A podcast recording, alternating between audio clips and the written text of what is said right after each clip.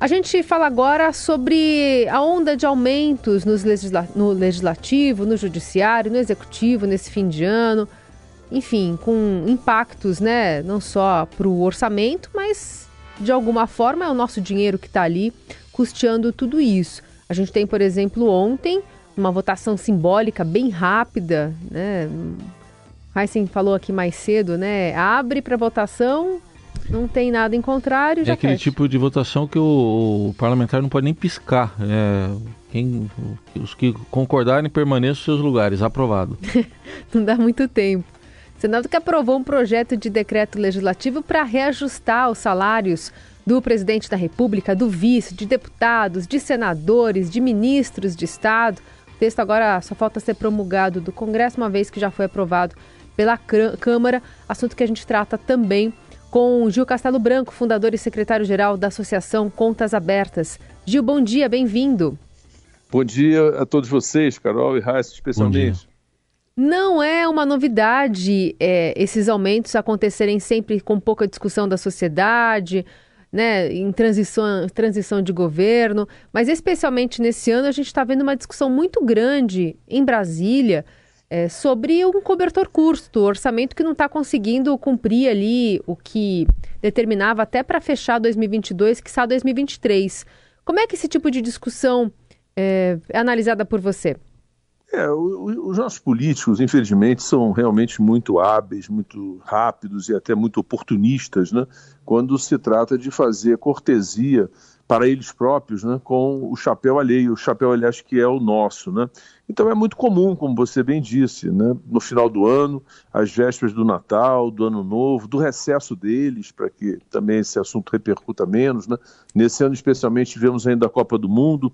Então eles nos deram esse presente de Natal, né? Porque embora o argumento seja sempre, né, o de que não, nós estamos apenas repondo perdas salariais, e o impacto vai ser suportado com os próprios orçamentos dos órgãos. Isso é uma, é uma falácia, né? Na verdade, eu acho que é, esse aumento acaba sendo absolutamente injusto, inoportuno e descabido. Eu digo injusto porque esse argumento de que são apenas reposição de perdas inflacionárias, isso seria até justo se todas as categorias profissionais do Brasil tivessem esse mesmo privilégio, mas não é assim, né?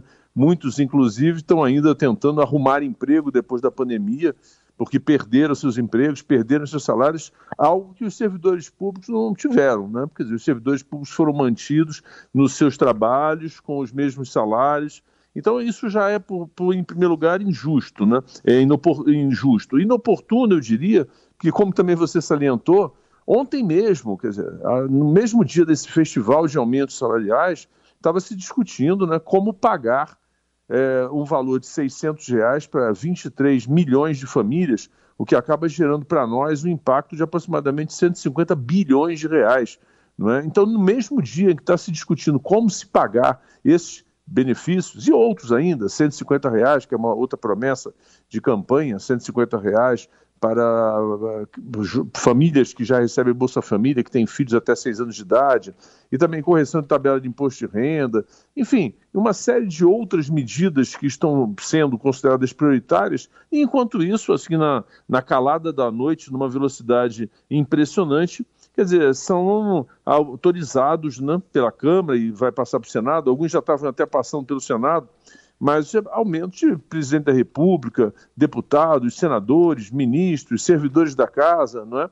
Então, é, eu acho que é um absurdo, inclusive até porque essa proposta de aumento ela vem escalonada né, em, em, quatro fases, uma parte em 2023, uma parte em 2024, uma parte em 2025, né, uma parte em 2026, quer dizer, isso já até invade, digamos assim, os orçamentos de, dos outros exercícios. Né? Então, eu acho que é, é absolutamente descabido, né? E infelizmente isso acontece sempre assim. Eles saem de férias, ninguém acaba sendo considerado culpado, quer dizer, isso passa como se fosse um aumento realmente ali, né, aprovado por todos, e aí ninguém individualiza essa decisão. É difícil você ficar depois analisando em todos aqueles quem votou a favor, quem votou contra. Ontem, por exemplo, na hora do encaminhamento da votação, só quem encaminhou contra era o Novo, foi o único partido a encaminhar contra. Então é, é lamentável né, que isso aconteça, porque O que eu, o que eu entendo, né, Carol Errassi, é que é, esses argumentos, não, isso há orçamento nos órgãos, né, é, isso é, é uma absoluta falácia, porque, na verdade, esse dinheiro, a gente sabe, né, não nasce ali na, na esplanada dos ministérios, no, no canteiro central da esplanada dos ministérios, né, esses recursos são frutos dos impostos né, que todos nós brasileiros pagamos. Né? Eu costumo dizer que do mais simples servidor ao presidente da República, não é? inclusive sejam eles concursados, comissionados ou eleitos, no bom português são nossos empregados, não é? É assim que a gente deveria entender, nós brasileiros, de uma maneira geral. Então, o que está acontecendo na prática é que ontem à noite, nas vésperas de Natal, nós demos um presente para os servidores públicos, para os ministros, para o presidente da República, para, enfim, as diversas categorias profissionais que foram ontem contempladas, deputados, senadores, servidores da, da Câmara, do Senado. Isso acaba se generalizando, né? Uhum. Nós também temos visto acontecer isso, vocês também têm acompanhado, nos estados, na é verdade? Sim. E, e, Gil, como que você vê essa questão, que é jurídica também, legal, do efeito cascata? Porque uma coisa acaba impactando na outra e a gente vai aumentando esse bolo. Como é que haveria alguma saída em relação a esse assunto? Pois é, eu acho que não há saída, sabe? Eu acho que a gente acaba tendo, quer dizer, falando num linguajar bem popular, entubar, né? Porque, na verdade, você vê, quem primeiro puxou essa fila já foi o próprio Supremo Tribunal Federal, que quando estava encaminhando o seu orçamento para 2023 ao, à economia, né, porque a economia é que é, reúne os orçamentos e encaminha ao Congresso Nacional, então o Judiciário, quando encaminhou o seu orçamento, o Supremo foi logo o primeiro a pedir um aumento de 18%. Né? Esse 18% acabou, de certa forma, balizando um pouco esses outros aumentos né, que acabaram sendo escalonados aí em percentuais menores, mas que vão avançando né, é, ao longo do, dos próximos quatro exercícios. Né? Então, o, próprio Supremo fez isso. Depois nós estamos vendo que o aumento acaba englobando também, né? vai englobar é, Senado, Câmara, Tribunal de Contas da União, Ministério Público. Né? Então, é, é um aumento generalizado. Né? de servidores públicos, é uma festa. Há, há, também sempre essa falácia de dizer assim, não, mas o último reajuste foi em 2026, foi do, em 2016, né? Na verdade, eu me lembro que em 2016, quando era, inclusive, o governo ali, assumiu o presidente Temer, né? Ele até dizendo que já havia sido um acordo celebrado com a ex-presidente Dilma, eles deram também um aumento escalonado para diversas categorias do servidor público. Né? Então, eles, eles muitas vezes não consideram, daqui a quatro ou cinco anos, eles vão dizer que tiveram um aumento apenas em 2022, não é? Quer dizer, sem computar que vão sendo percentuais, ano a ano, que eles vão incorporando aos salários. Né? E nós pagamos, esse é que é o problema, né? e nós brasileiros pagamos. E nem sabemos exatamente quanto é essa conta, né? Hoje de manhã fica todo mundo tentando ver qual vai ser o impacto desse aumento. Quer dizer, ontem se comentava de 3,2 bilhões de reais, que seriam é, um conjunto desses aumentos, né? Eu acho que isso, inclusive, deve ser até mais, né? Porque você vê no orçamento do ano que vem, é, no projeto de lei do orçamento do ano que vem, existe ali 11,6 bilhões previstos para aumento salarial. E o próprio secretário né, do, do, especial do Tesouro, Orçamento do Ministério da Economia, ele afirmou que esse montante, 11,6 bilhões, era suficiente só para um aumento linear de 4,85%. Então, 11,6 bilhões seria suficiente para um aumento de 4,85% em janeiro. Então, realmente, esse, esse valor que hoje, naturalmente, todo mundo vai tentar consolidar, não é? é muito maior ao longo desses anos do que aquilo que acaba sendo ali informado por aumentos isolados de uma ou de outra categoria. Né? Então, infelizmente, é isso que acontece. Como vocês bem disseram, não é a primeira vez, acho que não será a última. Né?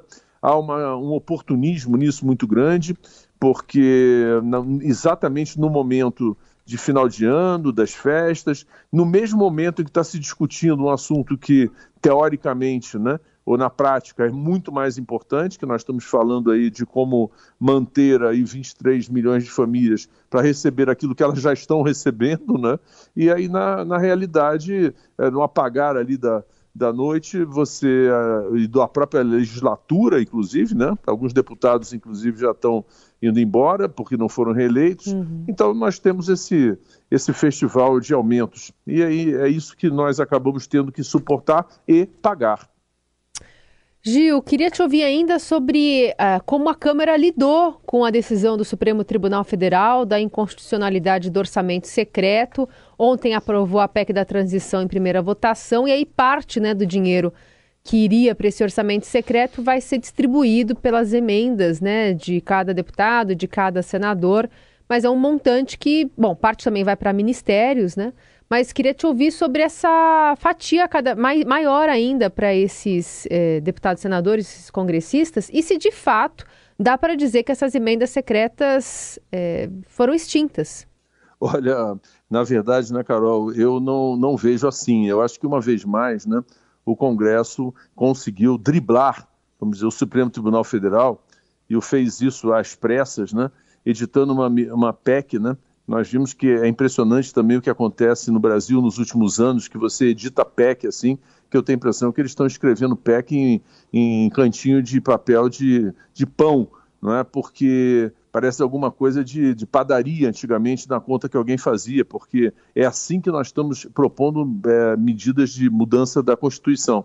Então, realmente, o que eles fizeram era que havia 19,4 bilhões previstas para as tais malfadadas emendas de senador. Então, basicamente, eles fizeram uma divisão: metade desses recursos é, vão para emendas de deputados individuais, de deputados e senadores. Quer dizer, então, isso fez com que aquele patamar que todo deputado, todo senador tem para emendar todo ano, então vai, portanto, ser aumentado. E a outra metade né, vai ser algo que, é, teoricamente, ele volta a ser é, distribuído pelo executivo, porque eles classificaram como, é, na, na, código disso, passa a ser um RP2, né? então esse é o, é o código burocrata, o RP2 seria ali, despesas discricionárias, né, de uma maneira geral, do Poder Executivo, mas na prática, quem terá que autorizar essas inclusões no orçamento é o relator geral. Então, mais uma vez, quer dizer, isso continua na mão do relator geral. Inclusive, a, a PEC chega a dizer claramente, quer dizer, que o executivo, né, ele, o novo governo, inclusive a transição, ele poderá propor, né, e será eh, quem irá autorizar é o relator geral. Então, mais uma vez, as emendas de relator geral vão continuar a existir. Eu acho entendi isso como um, um, certo drible, né? E ali por dentro nós temos ali diversos fatos que, engraçado, as despesas aumentaram mais para o Senado do que para a Câmara. Um senador agora vai ter um valor de emendas né, maior do que um deputado, não sei porque também um senador acaba tendo um direito maior do que o de um deputado. Então, na minha opinião, é, eu me lembro sempre daquele, daquele romance, o, o Leopardo, né, que é Tomás de Lampedusa, que, que lá pelas tantas, né, o, o Fabrício fala com o seu tio, Tancredi fala com o seu tio Fabrício, e diz assim, ó, se queremos né, que realmente tudo continue como está, é preciso que tudo mude. Não é? E, na verdade, é isso que está acontecendo. Eu acho que eles estão mudando para que, no final, tudo continue muito parecido como está. Muito bem, a gente ouviu a análise aqui, sempre muito bem feita, muito, com muita propriedade, do Gil Castelo Branco, fundador e secretário-geral da Associação Contas Abertas. Gil, obrigada. Se a gente nos falar, boas festas. Ah, para vocês também, para todos os ouvintes, e é sempre um prazer estar com vocês.